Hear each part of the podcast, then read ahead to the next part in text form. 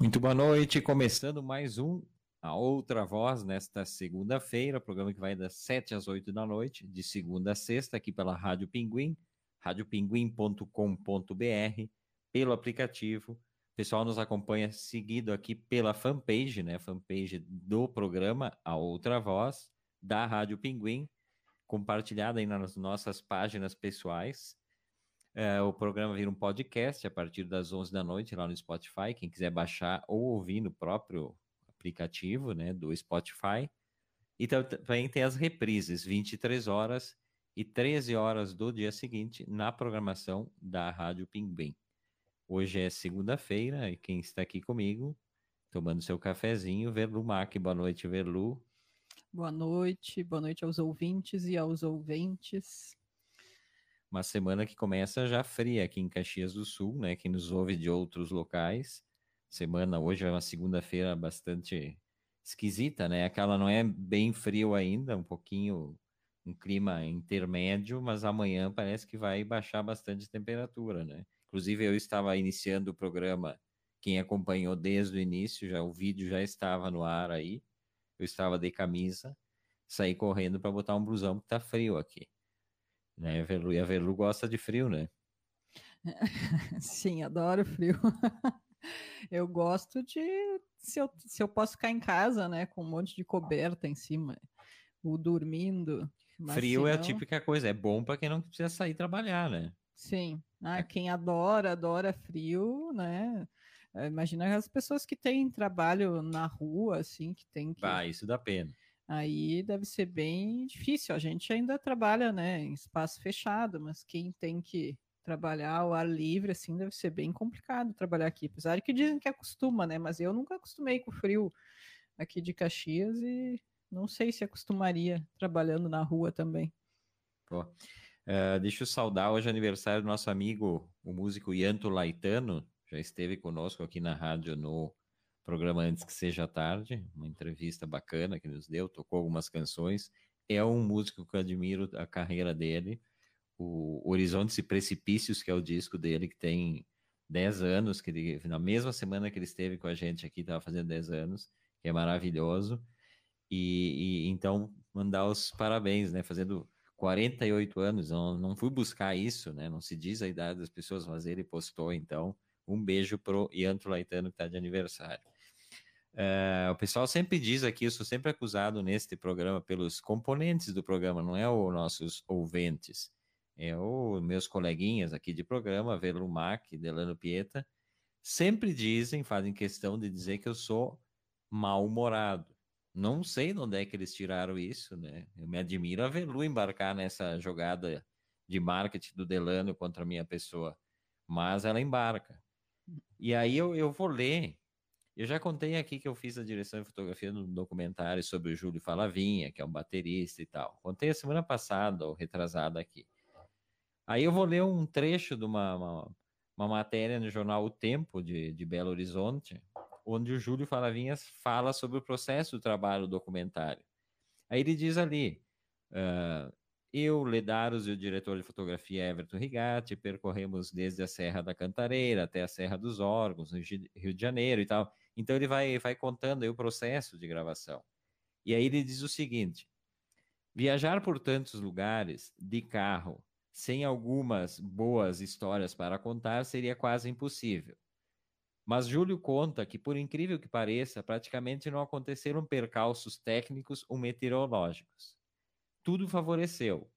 O que houve foram algumas madrugadas não dormidas, e em alguns momentos, uma corrida contra o relógio, pois o cronograma era de fato justo. Sim, era justo. O Everton tem um ótimo senso de humor. E o Leandro, que é o diretor do filme, uma super seriedade para cumprir as metas. Eu posso ter uma natureza impulsiva ou intuitiva em certos momentos, mas essa mistura deu certo e no final demos boas risadas, relata Júlio. Repito o trecho aqui, ó. Essa é para o Delano e para Velu. O Everton tem um ótimo senso de humor. Então, da onde é que vocês tiraram que o Everton é mal-humorado? Gostaria de saber aí, Velu, qual é a sua versão? Deixa eu só dizer que tudo sempre depende do ponto de comparação. Né? Então, se o Júlio está ali, ele mesmo falando que ele é uma pessoa de temperamento difícil, né? Talvez tu, comparado a ele, pareça uma pessoa né, de bom humor, mas o que não quer dizer que dentro de uma população, de um modo geral, assim, tu seja considerado uma pessoa de bom humor, né? Então, é, existem parâmetros aí que a gente precisa saber, né? O que, que é o ponto de referência e tal, para poder fazer uma afirmação dessas. É, não, mas eu estou feliz que agora descobriram o meu potencial, meu ótimo senso de humor. Falar em gente que nos acompanha, né? Já está chegando aqui Luiz Marasquinha Brianos, boa noite, Everton, Verlu, Old Dog e todos os amigos ouvintes e ele já chega recomendando aqui um excelente filme. Daqui a pouquinho vamos falar de filmes aqui também. Ele está recomendando o Coda. Eu até achei que era outra letra ali, ô Luiz. Eu pensei, já, já veio já veio com mau humor o Luiz hoje fazer treta. Não, é Coda, com C, gente. Coda, o Patrick Stewart, o Giancarlo Espósito e a Kate Holmes. Kate Holmes é aquela do Dawson's Creek, não? Sim que a era eterna. A, a queridinha do, do, dos marmanjos que assistiam Dawson's Creek. Ex-mulher do Tom Cruise, né? Não é mais mulher Não, não, tá, estás misturando com Friends, eu acho. Peraí. Não, ela era casada com o Tom Cruise. A Kate Holmes, Sim. nossa princesa do Dawson's Creek, foi se envolver com esse cafajeste, esse canalha eu não acredito nisso, mas eu acho que está confundindo com a, com a, loira do, do, do Friends, claro não, que sim. ela era casada com o Brad Pitt. Ah, sim, é que Tom sim que tá Cruise, tá Brad Pitt. As estrelas de, de, mim, de, cinema tu, Tudo uns canalhas sem vergonha, hum. mas eu não sabia, essa informação é, é nova para mim. O Patrick, o, o Patrick Stewart, é que ele tinha escrito Stewart, Stewart, Sabe que o inglês não é forte, é, né, não ia fazer diferença na leitura igual. Igual, uma estratégia boa para quem é péssimo inglês como eu, e quando eu anoto as coisas aqui para roteiro de programa, eu, eu boto como se lê e não como se escreve. Então, fica muito mais fácil. Pode escrever aí, bota entre aspas aí, sempre a palavra que usar em inglês, que eu vou saber, olha, ele está dizendo para mim ler dessa forma. Como se escreve é o de menos. O Miguel Luiz Trois botou aqui palminhas para gente, né? Boa noite, Miguel. Bem-vindo também, nosso, nosso homem compartilhador. Esse aqui compartilha outra voz para todos os cantos. Daqui a pouco o, o Thunder vai compartilhar, vai começar a se incomodar, o pessoal vai começar a odiar o programa, vão ficar bravo com o Thunder que compartilha, né? Abraço, Thunder. O, quem tá chegando também, o trio, né? Ângela, José Carlos Tiqueleiro e a Luciane Macali. Boa noite. Boa noite, gente. Obrigado pela companhia de todos nesta segunda-feira. Vamos ver se tem mais alguém aqui. Patrícia Noronha Versa e por trás deste Facebook tem o seu Melchior Borghetti Versa junto, né? É uma dupla aqui também. Então já soma aí, ó, 3 mais 2, 5, 6, 7, vai somando aí, Velu, que controla a parte econômica da no rádio. Final, no final do total aí. Aí eu vou te fazer umas perguntas é, dessa questão do mau humor, e aí os ouvintes podem ir fazendo lá um, um xizinho do lado. Todo mundo vai responder que sim, ou seja, todo mundo é mal-humorado na vida. Então tem algumas coisas que a pessoa se identifica. Vamos ver a, a cara da Verlu. Você realmente não entende por que as pessoas sorriem de manhã cedo. E aí? É, eu realmente eu não entendo. Bongo. A sua resposta ao bom dia do seu colega se assemelha a um grunhido. Muitas vezes. Sempre. eu sempre. sempre. Eu sempre. Isso quando eu faço grunhido, às vezes nem o grunhido. Hoje de manhã acho que eu não fiz grunhido. Normalmente o meu bom dia se resume a um e aí, mas um e aí meio que morrendo assim, acabando antes de terminar. Às vezes você tem vontade de comentar as mensagens motivacionais que seus colegas compartilham com te perguntei eu nem tenho essa vontade porque os meus colegas nem compartilham isso, porque eu nem participo de grupos de WhatsApp de tão mal-humorada que eu sou. Eu nem faço parte dos grupos para não ter que ver essas mensagens aí.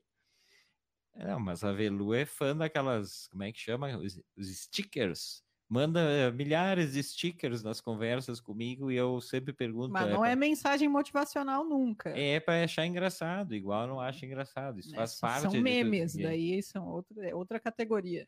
Você gostaria que num passe de mágica os mímicos sumissem da face da Terra? e num passe de mímica os mágicos também, e eu incluiria ali aqueles que se chama da arte da palhaçaria também.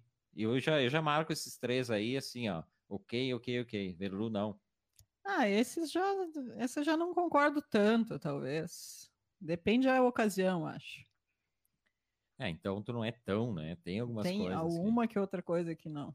Você gostaria que todos os casais que se tratam por apelidinhos românticos como bumbumzinho, tchutchuquinha, ganhassem passagens só de ida para a Lua ou para Marte? A Lua, a Lua é muito perto. É, não, acho que para Marte para garantir, né? Apesar de que Marte está para ser colonizado, melhor já escolher outro planeta mais distante.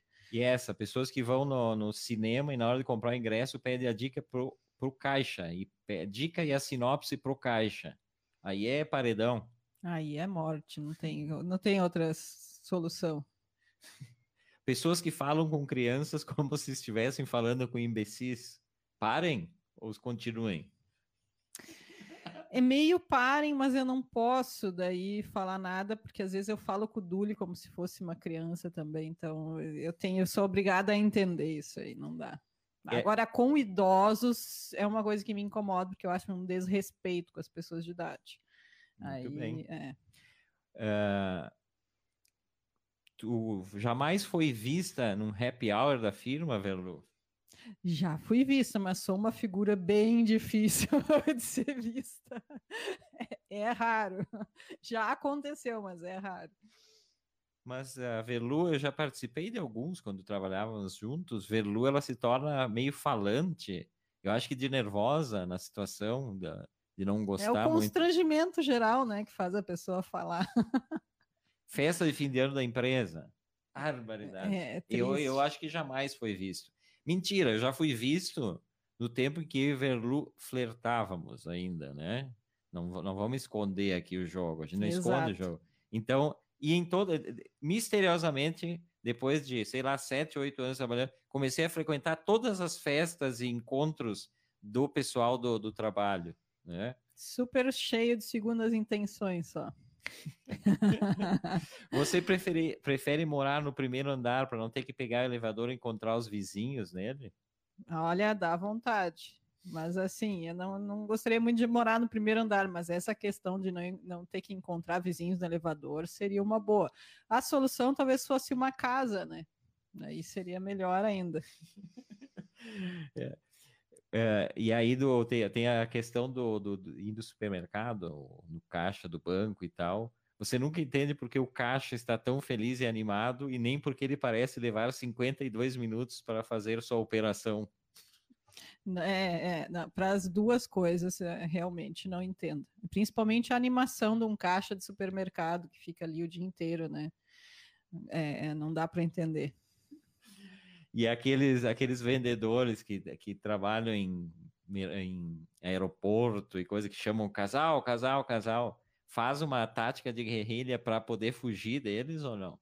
Nossa, faço uma volta de uns 300 metros de distância, o máximo que for possível, assim, para não ter que chegar nem, nem ver eles. E a pergunta final, essa que vai definir o nosso placar aqui, se Verlu é ou não mal-humorada.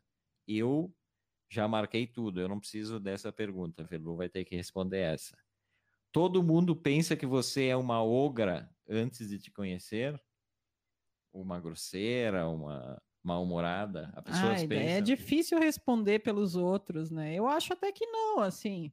Aparentemente, talvez eu disfarce um pouco. Se acha meiga, então. É, não, não é que eu me ache meiga, mas assim, se, eu não, se a pessoa não me conhece muito bem, eu também não demonstro todo o mau humor, né, de cara. Para demonstrar o mau humor, a pessoa precisa ter um pouco de intimidade também, né, para não ser tão assim chato para os outros e tal. Até tem esse cuidado. Bom, então eu fiz a soma aqui dos resultados das respostas de Velumac e as respostas que ficaram implícitas, ela não respondeu algumas, mas eu percebo no olhar, né, e na, na, na atitude postural, postural, eu tenho esse, esse poder, né, das mãos se mexendo assim, quando está mentindo. Faz tipo, a avaliação final. Claro, então. claro. Então, a avaliação final é que Velumac tem 99,9% de mau humor nesse corpite aqui. e esse 0,1% ela consegue com esse aí disfarçar para todo mundo e eu assumo então esse, esse papel é no que casal. Tu é 100%. É sempre aquela questão do parâmetro de comparação, que nem o Júlio falou lá que tu tinha bom humor. Entre nós dois, eu fico como sendo a que tem bom humor. Né? Se fosse comparar com uma outra pessoa, talvez não fosse o caso. Né? O Luiz botou aqui, é, o único happy hour da empresa do qual ele participou foi para dizer que ele não ia. Não, eu acho que, que, que, o Luiz fechou, gabaritou aí a prova, hein? Não quero... Tá, e, e, quem tem aquela tática de quando te pergunto se tu vai ir no happy hour, vai ir nessa festinha da firma aí, de tu dizer, ai, ah, não sei ainda, talvez, não sei o quê, e enrolar isso até o final, mas nunca ir. Né? É uma boa tática, porque daí tu não precisa também dizer por que tu não vai, né? Fica só assim naquelas, ai, talvez, não sei se eu vou conseguir e tal mas tu eu, nunca vai. Eu sinto até certo prazer, na verdade nunca dá certo isso, porque a pessoa, no fundo, a pessoa gostaria que dissesse assim, os colegas comentassem, ah, mas uh, por que, que o Everton não veio e tal? Mas ninguém comenta, a pessoa simplesmente ela não faz falta nenhuma. É, é esse, esse o princípio da pessoa começar a entender a sua, sua missão na vida. Ninguém chega na segunda-feira da festa assim, bah, como é que tu não foi? Ninguém lembra, tu tem que lembrar as pessoas, ah, tu viu que eu não fui na festa, né? é tua mãe a falta de importância que... ai, ai, essa é a outra voz desta segunda-feira, vamos até às oito, batendo um papo aqui, arte, cultura, comportamento, eu, Everton Rigatti, e hoje com Verlumac aqui, e todos os nossos amigos ouvintes e ouvintes que nos acompanham, né? Pessoal se queixou que na sexta não conseguiu ouvir na, na, na no aplicativo o programa. Eu estou verificando ali, parece que está tudo ok. Aí o pessoal que ouve no aplicativo pode mandar mensagem aqui se está fora do ar. Pelo meu meu controle aqui tá, tá no ar, só se é o servidor tá sacaneando. É, é, aliás, ontem, né, Verlumac, foi o Oscar, na sexta tu manifestou um grande interesse em... Profundo interesse. Falar sobre o Oscar, mais especificamente sobre os vestidos das, das artistas. Então, os próximos 15 minutos do programa eu deixo contigo. Eu vou até ali, eu já volto. Verlumac falará sobre a cerimônia do Oscar. Fiquem com ela. eu não assisti nada. Eu vi que tu deu uma zapiada ali. Uma hora tava no, no, no, tapete vermelho ali, mas eu não vi, não vi nada mesmo. Só li algumas notícias hoje, né, no, no jornal dos que ganharam. Eu, eu, sincero, ser sincero, eu não li nada. Vi amigos compartilhando lista de vencedores. Não é, não é tipo que eu faço. Não, não, é uma coisa que não desperta o mínimo interesse essa cerimônia e a, e a premiação também. Talvez o filme, claro que tu vai acabar vendo, né? A, o Nomadland, que a gente comentou esse filme aqui, que é uma, uma chinesa, né? Ela, ela, ela tá, ela aparece em qualquer momento que tu abre o Facebook, ela tá aparecendo ali. É melhor diretora, né? Melhor diretora, não foi filme? Não foi melhor filme? Melhor filme e melhor diretora ah, também. não, tá. É porque realmente eu não li e tal. É, uma coisa que eu fui ver só no jornal, mas daí eu vi que o que tá foi muito mais inclusivo, inclusive essa mulher aí que é chinesa e mulher ganhou como melhor diretora, segunda mulher a ganhar a melhor direção, né? E primeira estrangeira. Mas uh, daí eu vi que o Anthony Hopkins ganhou de melhor ator, né? E tinha lá a matéria falando que ele tinha ganhado melhor ator. Uh, mas ele não estava nem no Zoom, parece. Isso eu vi, eu vi agora sim, há pouco. Mas contrariando, porque tinha um negro também que estava concorrendo, né? Que achavam que ele ia ganhar, porque o, o Oscar estava tentando ser mais inclusivo e tal. Mas no fim foi ele que ganhou. E daí nos comentários do jornal, Ai, porque não pode, porque o Anthony Hopkins tinha, teve uma atuação muito melhor, nananã, nananã, não tem nada a ver ele não ganhar, porque como se não tivesse ganhado, ou seja, as pessoas não viram quem ganhou, não sei o que que leram, e comentaram revoltadas porque o Oscar estava sendo mais inclusivo e não estava uh, premiando quem deveria ter premiado. Mas ele ganhou, gente, leiam, a matéria está ali, ele ganhou. E eu, um pouquinho antes de entrar no ar, eu sempre deixo aqui ligado na, na Eldorado, é o fim de tarde Eldorado, que é um programa maravilhoso, que é um programa que, além de tocar música, eles comentam as notícias do dia. E bem na hora tava o cara comentando do Oscar. E aí eu ouvi só esse trecho que o Hopkins não tava nem no, nem no Zoom ali. Será que ele ia fazer, ao ser anunciado aquilo que ele fez no Silêncio dos Inocentes, que eu não, não consigo esquecer aquilo que ele fez lá? Será que ele consegue ainda fazer o Caia Dentadura essas eu, alturas? Não sei. Ele tá com 83, né? É o, é o, Oscar, acho que a pessoa mais de mais idade que ganhou. Né? Então. Ah, eu falei aqui na sexta. Para mim, os dois maiores uh, atores na minha opinião, uh, do cinema hollywoodiano, Anthony Hopkins e o Jack Nicholson. Não sei nem qual dos dois eu escolheria, mas acho dois baitas, né? Aí o Christian Heck de Lima, que está chegando aqui também, dando seu boa noite, disse, ó, acho que vocês não viram porque estavam de olho no BBB, risos, ele botou. Bom, se o Oscar Foi é chato, mesmo, é. se o Oscar é chato, eu fico pensando o BBB, né? BBB nosso BBB, eu já falei, ficar na, na sacada observando a vizinhança. Isso aí BBB sim. a moda antiga. Aqui. Nossa, perfeito. é uma das melhores coisas. Quando passa, quando passa em meio ambulância, por exemplo, aí é um corre para todas as portas para ver. Ontem à noite eu vi um tiro, por exemplo. Já Sério? sim, eu vi um tiro. E aí eu tentando identificar para que lado que era e tal. Mas aí não sei. E aí o, o cara fica esperando, vamos ver se vai vir polícia e tal, mas não aconteceu nada. E a gente tá fal falando em cinema, eu comecei a ler uma. Faz tempo que eu comprei essa, essa biografia do Kieslowski. Um, Para mim, um dos. Se eu tivesse os 10, uma lista dos 10 maiores diretores, o que eu gosto, na verdade, Kieslowski é um, um deles, né? Polonês. Uh, junto com. Tem o, o Zanussi também, Krzysztof Zanussi, que é outro diretor polonês que eu sou fascinado.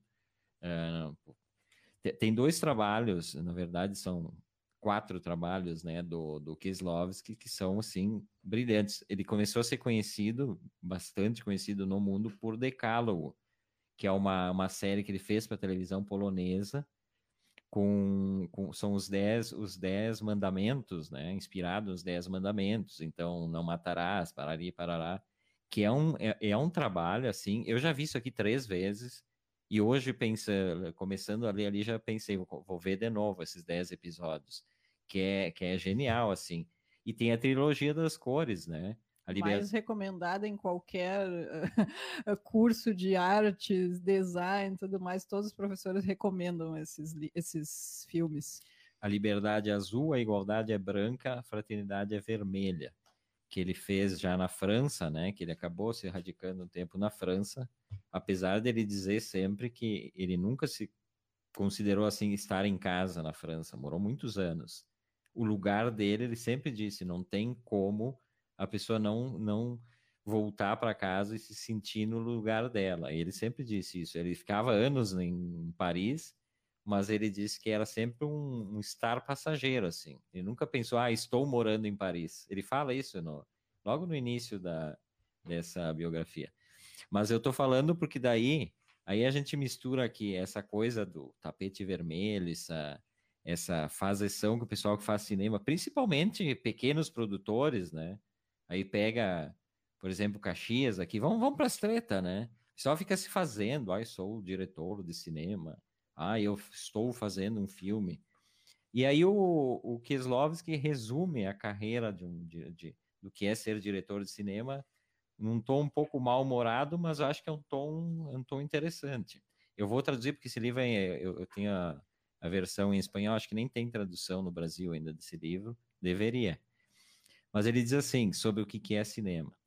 Cinema não significa públicos, festivais, resenhas e entrevistas significa levantar-se todos os dias às seis da manhã. Significa frio, chuva, barro e ter que carregar luzes pesadas. É um, um assunto que me angustia. Em determinado momento, uh, tudo fica secundário na nossa vida: a família, as emoções, a vida privada. Uh, maquinistas, homens de negócios e banqueiros dirão que o trabalho deles também é assim. Daí eles, sim, sem dúvida mas eu trabalho com isso e estou escrevendo sobre isso. Talvez eu já não deveria estar trabalhando no cinema. Uh, me está, está acabando em mim algo essencial para os diretores: a paciência. Uh, me esgotou a paciência para com os atores, com o diretor de fotografia, com o tempo, com a espera, com o fa fato de que nada sai como ele quer, como eu quero. Mas, ao mesmo tempo, é, me desgasta muito esconder essa falta de paciência da equipe.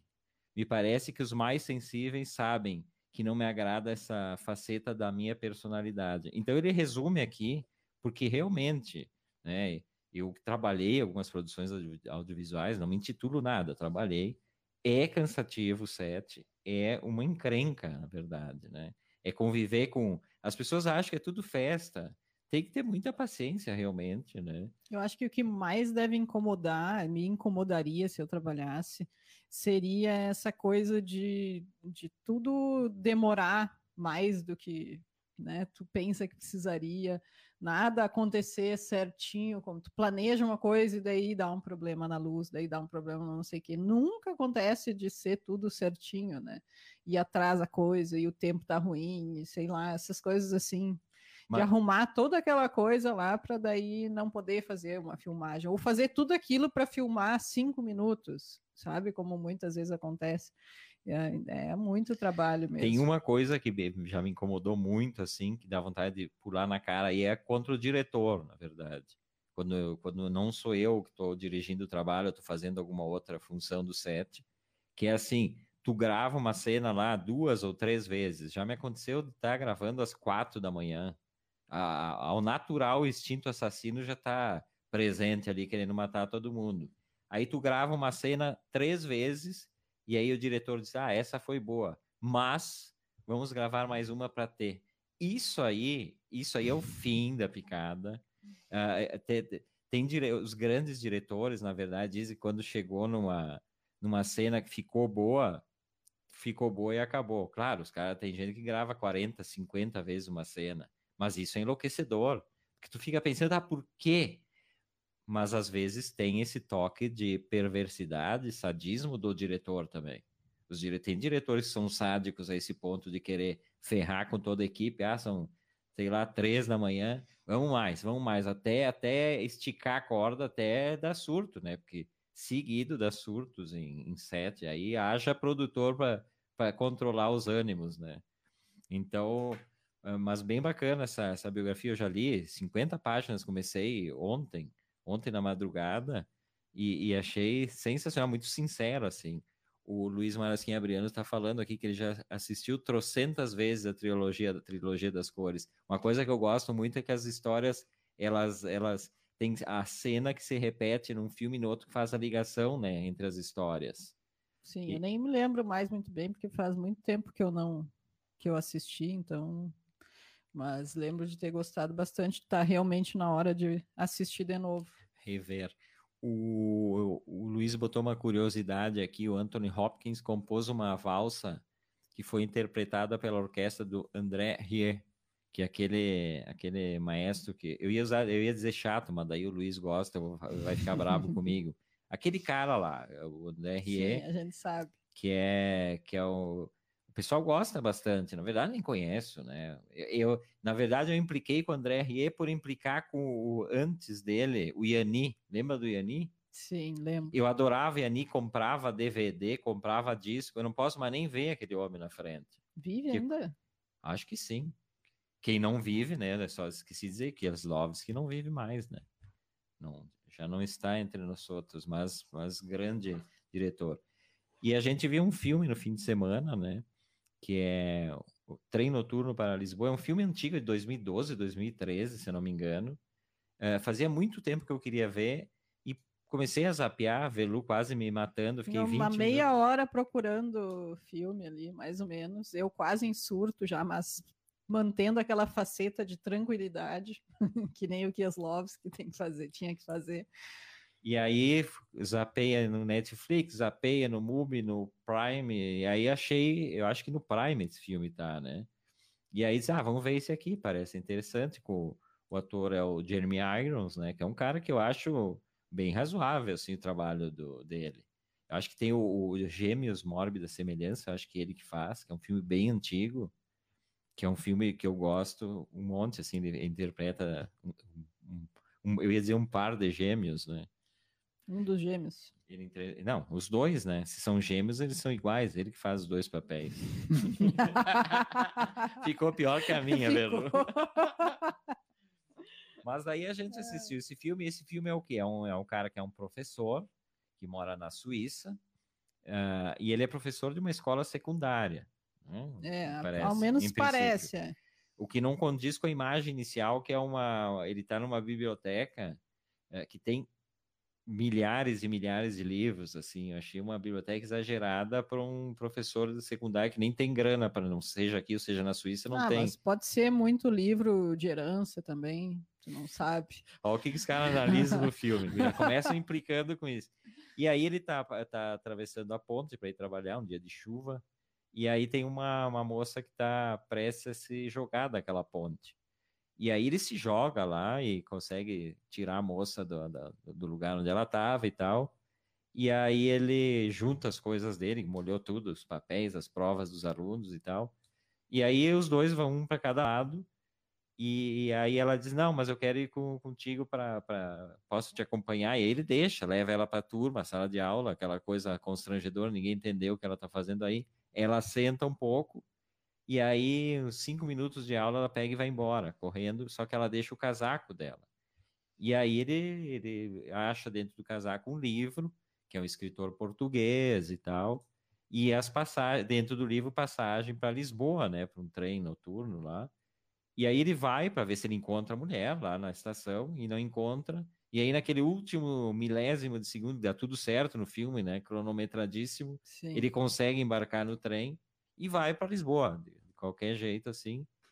E aí lá ele começa a investigar a história desse, desse escritor e tal, e, e começa a ver várias coisas. É interessante o filme, mas eu achei um pouco longo demais. Não precisava ser tão longo e algumas coisas um pouco chatas, mas, mas não pisquei o olho. Eu achei interessante. Tal. Aliás, tem que ver o nome do diretor que eu nem vi.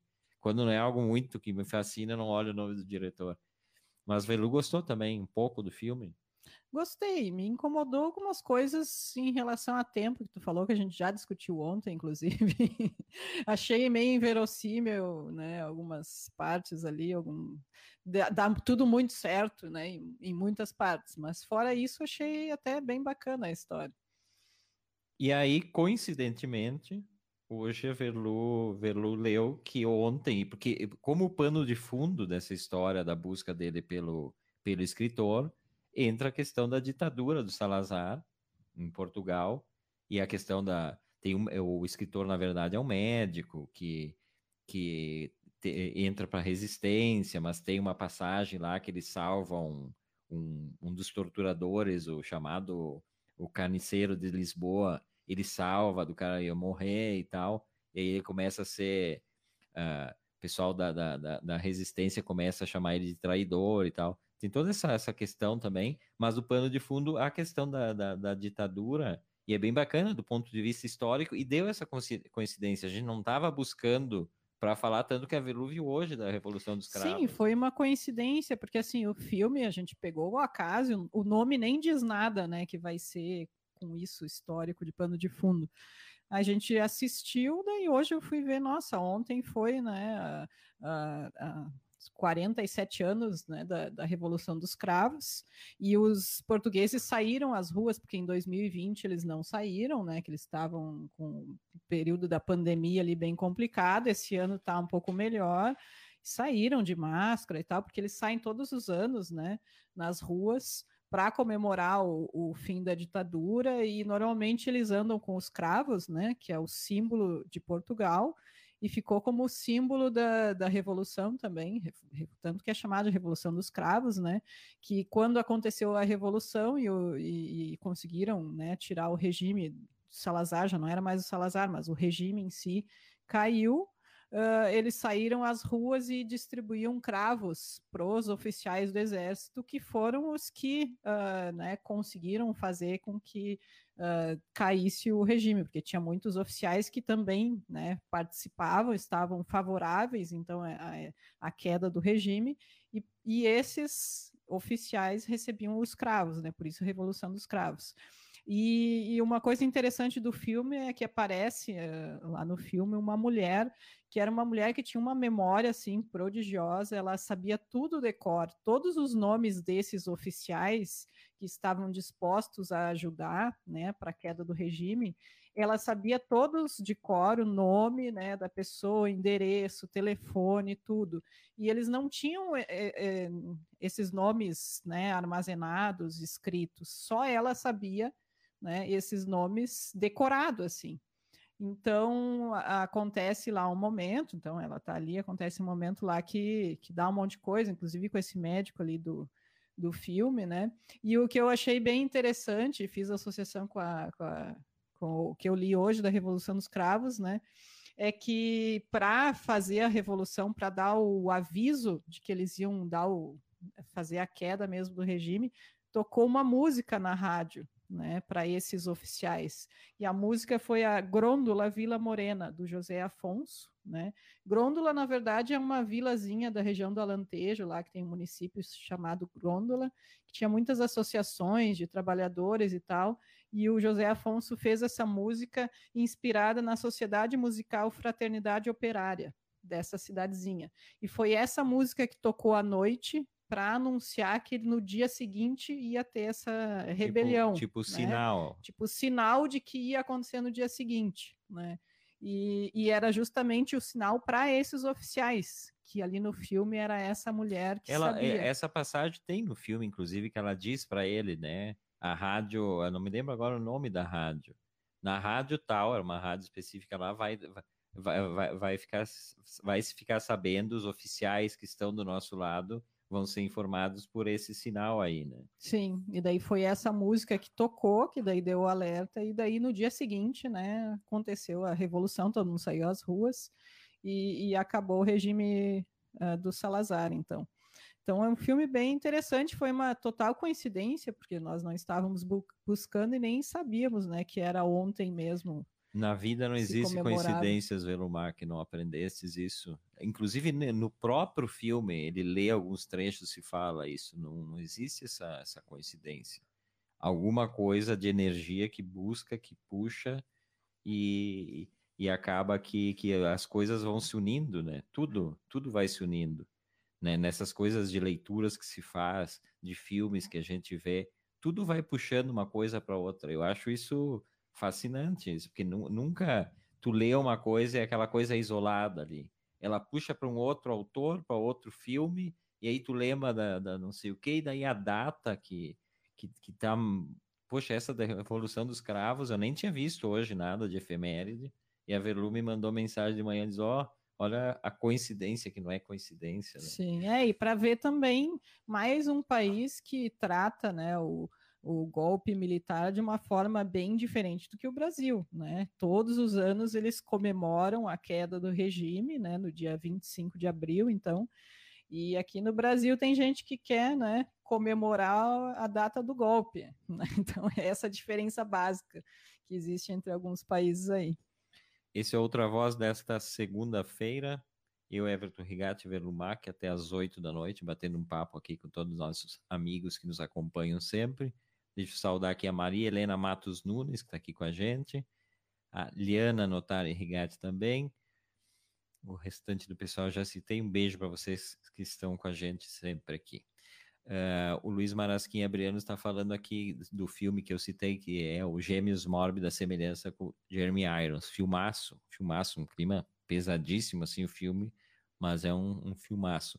E quanto ao Rie, o André Rie, ele se pode chamar de chato, pois é chato mesmo, muito piegas. Aí, Luiz, Luiz sempre, sempre uh, uh, me apoiando no meu mau humor aqui, né?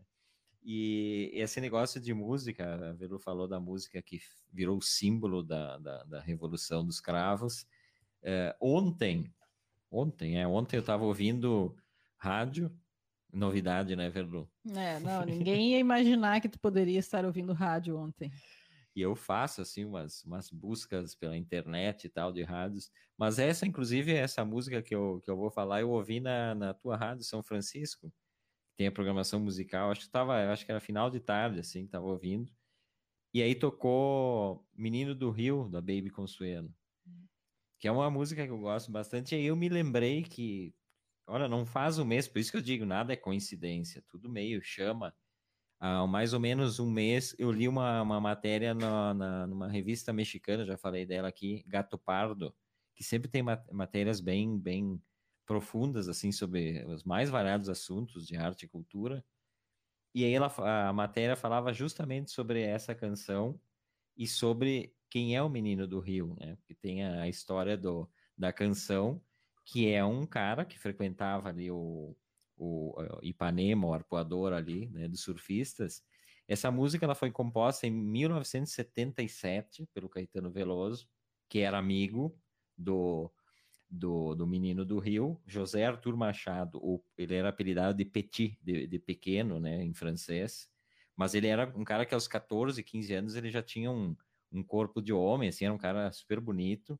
E ele era o queridinho ali do, do arpoador. Era do o galã, então. Ele era o, ele era o galã da, da, da praia ali, dos surfistas. Ele surfava super bem e era um cara super tranquilo, assim, um cara que gostava de todo mundo, todo mundo gostava dele.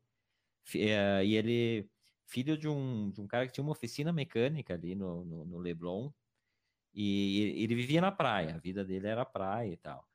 E quando o Caetano compôs, um, um tempo depois, a, a, Baby Consuelo foi a primeira pessoa a gravar a, a, música. Ela tinha um caso, pelo que eu entendi, com o Menino do Rio. Hum. Então ela, ela disse, ah, tem que homenagear ele e tal, mas aí tinha já a letra, e eles, eles frequentavam a casa do Caetano Veloso. Me lembro que era a mulher do Caetano Veloso na época, mas enfim, eles faziam umas festinhas ali e tal. E aí, eh, ela gravou em, em 79, em 80 já foi tema da novela Água Viva. Ah, daí o sucesso todo. Aí essa música acabou virando, eu falei, tu falasses em símbolo, ela acabou meio que virando um símbolo do Rio. É, tem o Garota de Ipanema, que também tem uma história toda por trás da, da canção, que eu acho que é o, é o tema universal sobre o Rio de Janeiro.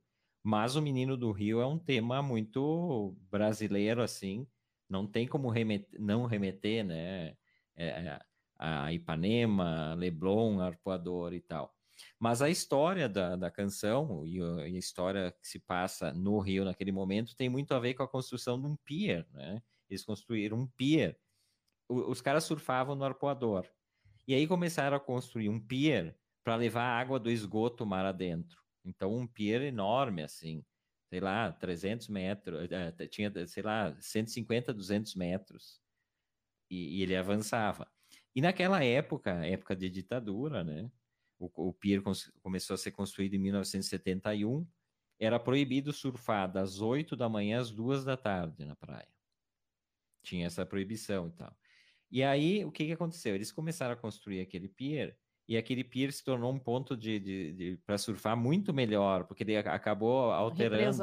Repre... E aí as ondas ficaram muito melhores e, e, e eles começaram a tirar areia para fazer o pier e começaram a jogar ali e, e, e ficaram dunas ali. Então ali virou um ponto de encontro de surfistas uh, uh, e de intelectuais e de artistas. E aí quem frequentava aí Gilberto Gil, Caetano Veloso, a, Baby, a própria Baby Consuelo, uh, uma série de artistas ali do, do, Rio e tal. E aí virou esse, esse ponto. Então as dunas são chamadas, inclusive eram chamadas as Dunas da Gal, que Gal Costa, que frequentava aí, ela, ela foi uma das primeiras a, a se deitar ali no meio das dunas para tomar banho de sol. Dizem que fazer topless, né? Uma das pioneiras ali. Na época, a, a Gal Costa tinha um show que, que foram várias noites ali.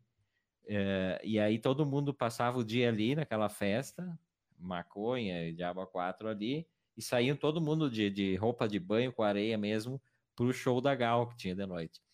E aí acabou virando isso, virou um, virou um point, e é ali que o, o Caetano começa a observar mais o, o Petit, né? E a história do cara também, uma história bem trágica, na verdade.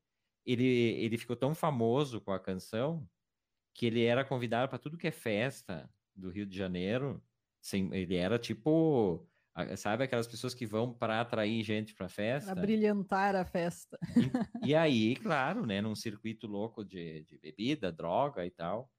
E muitas mulheres, ele acabou casando, ele tem uma filha, né, que, que hoje deve ter o quê, seus 30 e poucos anos. Mas é, aí, aí ele se perdeu nessa história, né? Nunca trabalhou, uh, nunca quis. Ele era convidado porque ele surfava super bem para torneios no Havaí, que na época era o que tinha de melhor, né? Hoje tem até Portugal, tem lugares também, então tem grandes ondas. Mas ele nunca quis, ele sempre quis aquela vida aí, ou seja, levantava, ia para a praia e tal. Pouco bom, né? Quem não queria? Não, ele era um bom vivan. O, o, o menino do Rio era um bom vivan. E aí ele, ele começa a se perder nessa coisa, né? De noite, noite, noite e tal. E aí, em determinado momento, ele sofre um acidente grave, automobilístico, e ele, ele fratura um braço em 19 partes, ele fica meses sem, sem falar, e ele fica com metade do corpo paralisado. E aí ele já tinha filha e tal, a filha pequenininha. Aí ele se acomoda um pouco e tal, mas em seguida ele recai na, na, na droga e tal. E aí ele acaba se suicidando na, na, casa dos pais. Ele vai na casa dos pais, ele já não morava com os pais. E ele, ele amarra um cinto no, não sei aonde lá. E o irmão dele, ele tinha um irmão, o irmão chega com os amigos em casa e ele tá lá. Então, uma história super trágica, na verdade, né? Do cara que tem essa música que foi cantada, inclusive, no, no, no, enterro dele. Então, os grandes amigos dele tinha, por exemplo, Evandro Mesquita da Blitz, era da mesma geração. O André de Biase, lembra do ator André de Biase?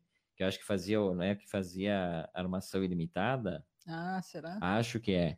É o cara que, que, que pegou o Calmon para fazer o filme, né? Tem o filme O Menino do Rio. Uhum. Sim, que... o filme eu já vi. Eu também vi, é um, é um filme que fez relativo sucesso no, no Brasil, 3 milhões e meio de, de pessoas assistiram na época, bastante, né? Ele é livremente inspirado, né, na, na, figura dele, não é exatamente a história dele, mas como André de Biase, que faz o papel do Menino do Rio, é, conhecia bem ele, então tem muito desse, desse personagem. E a música foi cantada no enterro pelo pessoal, o Caetano Veloso disse que não conseguiu cantar.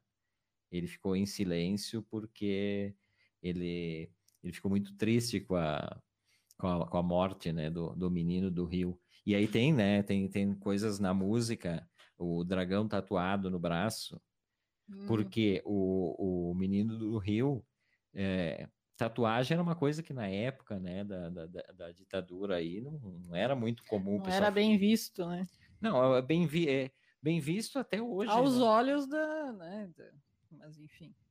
E aí ele, ele fez essa tatuagem, foi o cara que foi um meio um ícone da tatuagem no Brasil, mas que era lá em Santos o cara começou a fazer tatuagem, então o menino do Rio foi para lá fazer, era um dinamarquês, uh, e aí esse cara é chamado Tatu Luke, Tatu Luke, fez assim, foi um dos pioneiros na tatuagem no Brasil, e aí todo mundo começou a ir para Santos para fazer a, a tatuagem com o Tatu Luke e tal. Hum.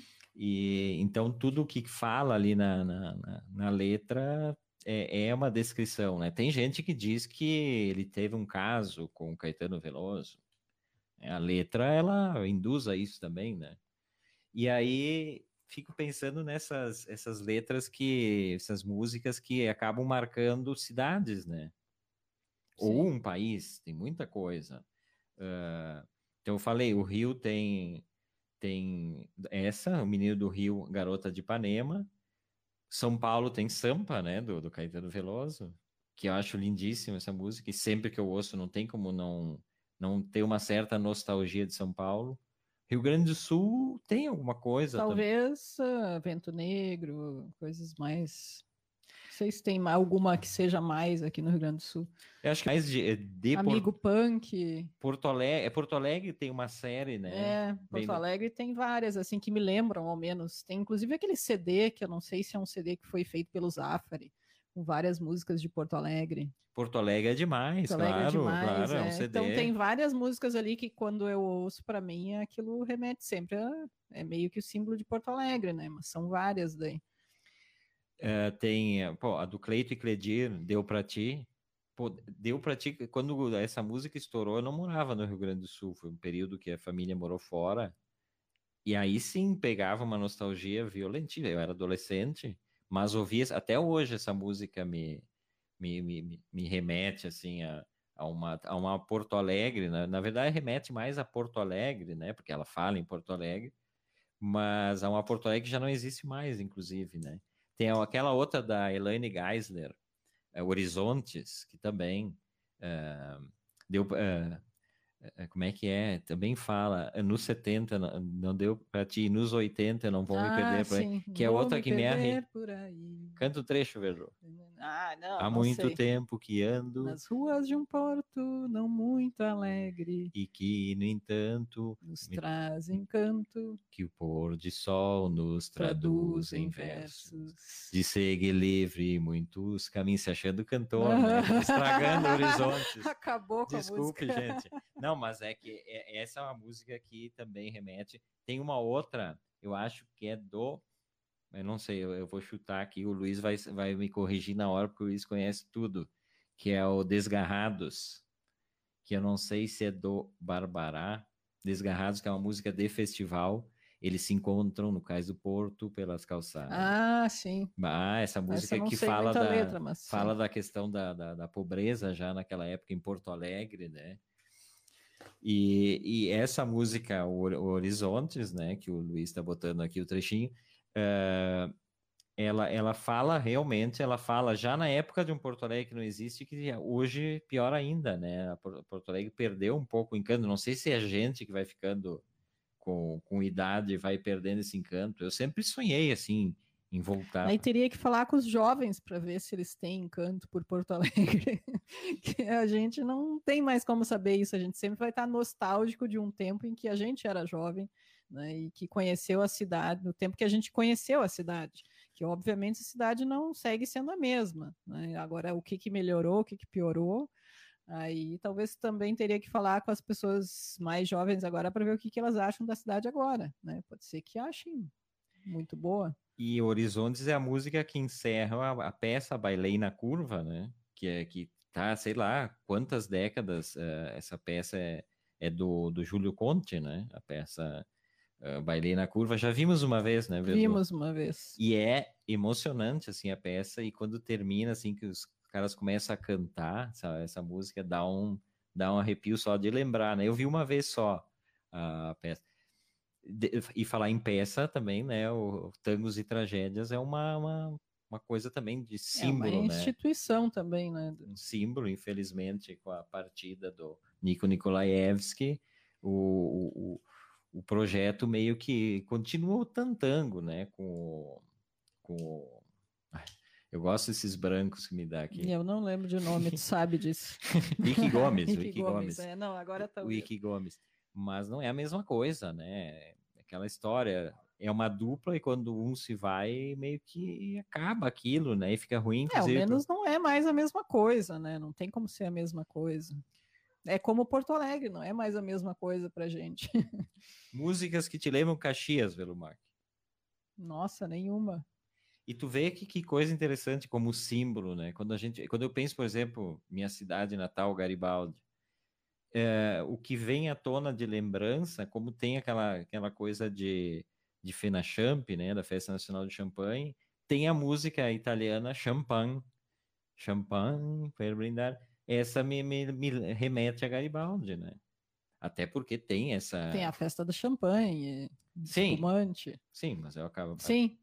Velu não está prestando atenção não, no que eu estou dizendo. Mas por tu ter falado da. Achei que tu estava falando de Garibaldi pela colonização italiana e tal, né? Que também tem a ver. Caxias não tem nenhuma música que, que remeta a ela, né? Não sei se algum ouvinte sabe alguma música que remeta Caxias. Esta cidade dura industrial não, não leva os letristas é, fazerem. É, ou a gente não tem muita ligação emocional com a cidade e não sabe também. Mas eu não sei, para mim não tem nada que remeta à cidade assim. O, o Christian pode dizer, o Christian que é, é, é jovem e ele é, é, de Caxias, então ele pode nos dizer alguma coisa aqui. Uh, ele está falando uma das minhas obras favoritas, a música Mãe do Caetano, cantada por Gal. Ah, eu sou fanzaço do, do Caetano. O Caetano, para mim, Caetano e Gil, né? Eu acho. Gal Costa não conheço muito, assim. Já ouvi muita coisa, mas acho que só o basicão, assim. Agora, Caetano é nosso rei, né? O, é. rei do, o rei da música, o rei dos documentários, o cara que é, mais. É a pessoa que mais aparece em tudo no Tem uma opinião para dar, aparece também o Caetano, né? Já tá. Inclusive, Caetano estaciona seu carro no Leblon. Né? Ah, até... contei essa história é, maravilhosa. Até aqui. isso, né? O, o Luiz botou aqui, ó, que eu pedi para ele me ajudar, né? Os universitários sempre me ajudando. Ele botou assim que a música Desgarrados é do Mário Barbará e do Sérgio Nap. Eu falei do Mário Barbará, mas é, é, é lindíssima realmente. E hoje a gente está falando tanto em, em cinema e coisa. Hoje existe controvérsias, mas eu eu li que hoje é o aniversário de Roberto. Vamos lá. Alt. De novo, é porque eu nunca consigo pronunciar. Esse dia eu falei dele. Ro Roberto. Alt. É esse, né? Porque A-R-L-T, eu não sei, e o, o, Google não, não, não me facilitou a vida, ficou tudo meio, meio estranho. Mas é escritor argentino, acho que foi, não faz 15 dias que eu falei dele por algum outro motivo, mas um, um cara que era um, um, um narrador, a gente estava falando do Rio de Janeiro, ele tem Águas Fuertes Cariocas, do tempo que ele passou às custas do jornal uh, para ele escrever crônicas sobre o Rio, porque ele fez a vida inteira essas crônicas da vida uh, de Buenos Aires, né? Então ele tem é maravilhoso. Então essa edição aqui em português tem águas, for, águas fortes portenhas e águas fortes cariocas uh, juntas na, na, mesma edição. E aí eu peguei um em homenagem a ele eu vou ler um trecho aqui do Psicologia Simples do Chato de Galocha. O Luiz vai, vai adorar isso aqui, que ele, ele, ele sempre fala que quando encontra com chato, chato acaba com o dia dele e tal. Então é assim: você estava sentado, gozando a vida mansa. Toda sua alma se dissolvia numa espécie de equanimidade que alcançava até os últimos espertalhões da terra. E à medida que desfrutava da vida mansa, refestelado na mesa do café, ia dizendo para si mesmo: Não tem jeito, a vida tem suas partes lindas e outro meio litro se ia, suavemente, no boteco. Mas exatamente ao pensar pela segunda vez, não tem jeito, a vida é linda, aproximou-se um senhor, um desses malditos senhores que a gente conhece por um acaso ainda mais maldito, e o sujeito, depois de cumprimentá-lo cordialmente, sentou-se diante de você por um momentinho, nada mais, porque tinha muito o que fazer, diz o, o, o chato. Você se resignou, se resignou pensando que a vida já não era tão linda, porque abrigava em seu seio esse monstro inexplicável que se chama chato de galocha. Eu não sou nenhum ranzinza. Pelo contrário, o espetáculo da vida me deleita, porque construí para mim uma filosofia barata que me resolve todos os problemas. Pois bem, a única vantagem que sobre a Terra reconheço no chato de galocha é ter me dado assunto para escrever estas linhas, linhas sobre a personalidade do chato de galocha e seu produto, a chatice. e aí vai, é uma, uma, crônica longa e tal, mas o cara é genial, assim. O, eu, eu, não li ainda o, o Siete Loucos, né, que é uma das obras bem importantes dele também, que aí é romance. O difícil dele é aquilo ali, né? E aí vamos mais uma vez, né, para gravar mesmo como é que se pronuncia o nome do aniversariante do dia é Roberto. Alt. Roberto. Alt. Então tá, todo mundo aprendeu agora, né? Deixa eu dar uma passada aqui antes. A gente tá quase no final do programa. Que, que falação, Velumac. Hoje voou mais do que nunca. Eu já citei todo mundo que esteve com a gente aqui. O Luiz gostou, ó, botou risos aqui. Eu sabia que ele ia gostar. Ele vai, ele vai usar isso aí. O Luiz é, o Luiz é aquele que tem aquela aquele jeito de que senta no lugar e algum chato senta com ele para encher o saco dele, porque sabe que o cara não quer ser enchido o saco. Se ele contou aqui que o taxista... Sempre atrai, né? Quando tu não quer, tu sempre atrai. Atraidor de chato de galocha. Hum. Mas aí tem que pensar em alguma vantagem. O escritor achou uma vantagem que é escrever aquela, aquela crônica ali que está sendo lida aos 121 anos do Roberto. Como é que é? Vamos lá, Verlu. Alt. 121 anos do Roberto. Art. Ah, damos quase art. a. Pre... art, art, art. É, e, não, não foi. Então, e hoje sendo lida aqui num programa, tu vê que coisa, né? Aos 121 anos dele, sendo lida no programa da Rádio Pinguim, a outra voz em Caxias do Sul, e ele, e ele então trazendo essa essa, essa... verdade que segue, né? É, valendo é... para agora. Verlumac, estamos no final do programa. Sua despedida, que retorna na quarta-feira, antes que diga até amanhã, para sacanear nosso amigo Delano Pieta. Certo, até quarta, então um beijão para todo mundo. Provavelmente na quarta estaremos aqui com mantas, cachecóis e casacos de pele, né? Velu estará estreando sua, sua coleção inverno nova aqui no, no programa. Não perca um programa sobre moda na quarta-feira. Ah, é tipo um tapete vermelho aqui.